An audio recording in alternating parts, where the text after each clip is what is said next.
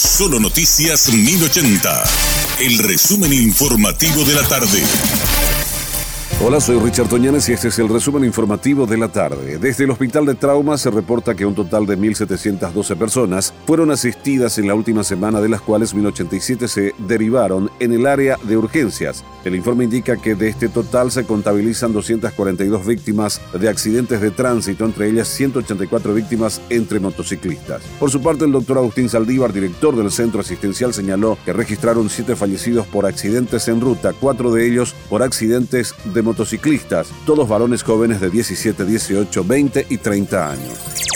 Autoridades de la decimotercera región sanitaria que corresponde al departamento de Amambay confirmaron un caso de viruela del mono en un ciudadano brasileño de la localidad de Dourados, Brasil, que días antes viajó y recorrió la zona fronteriza con Paraguay, específicamente en Pedro Juan Caballero. Se trata de un joven que visitó el país a finales de julio, periodo en el cual la contagiosidad era muy alta, que además participó en fiestas, paseó por centros comerciales y restaurantes. En ese sentido, esta mañana el Ministerio de Salud realizó un anuncio a través del cual pide que se mantengan alertas ante posible aparición de síntomas.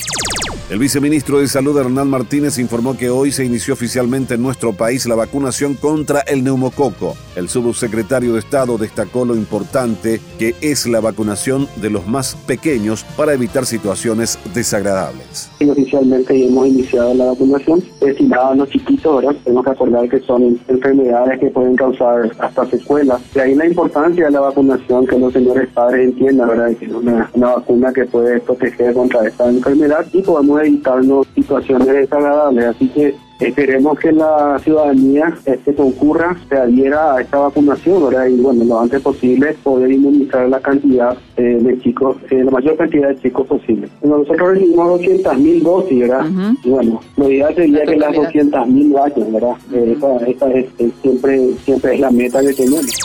El legislador Sebastián García habló con Radio Monumental sobre las expresiones del presidente de la República, Mario Abdo Benítez, quien realizó acusaciones contra un grupo de diputados de recibir 10 mil dólares cada uno de parte de Horacio Cartes. Lo lógico sería que el Ministerio Público haga saltar las alarmas, ¿verdad? Pero sabemos que el Ministerio Público responde a la bancada de Honor Colorado. Pero existen otras otras instituciones que tal vez podrían hacer saltar alarmas, ¿verdad? Se habla de prevención de lavado de dinero, tal vez la CEPRELAT podría tener algún registro de, algún tipo de operaciones sospechosas, podrían haber casos de, llamativos movimientos que pudieran dar indicio de algún tipo de evasión tributaria o, alguna otra situación, ¿verdad? Ahora, si el presidente lo hace por mero ataque político, es un irresponsable más, ¿verdad? Y si una declaración de esa envergadura viene de la máxima investidura de nuestro país y nadie hace nada al respecto, estamos ante un problema serio como república. Lo escuchamos más bien como un rumor de pasillo. Entonces, por eso no tenemos la solvencia para afirmarlo como si fuese real. Es que el presidente lo diga le da bastante fuerza a la acusación y no me parece poca cosa como para que las instituciones se queden de brazos cruzados. La policía atrapó al hombre que supuestamente asaltó a cuchillazos a un estudiante de Ciudad del Este. El mismo cuenta con frondosos antecedentes policiales y judiciales. El mismo está identificado como Francisco Torales, quien desde el inicio de su atraco comenzó a cuchillar a su víctima, a quien infligió ocho heridas en diversas partes del cuerpo. Una de ellas le perforó el pulmón. El estudiante menor de edad fue derivado al Hospital Regional de Ciudad del Este, en donde fue estabilizado y evoluciona favorablemente. Este fue nuestro resumen informativo. Te esperamos en una próxima entrega. La información del día aquí, en Solo Noticias 1080.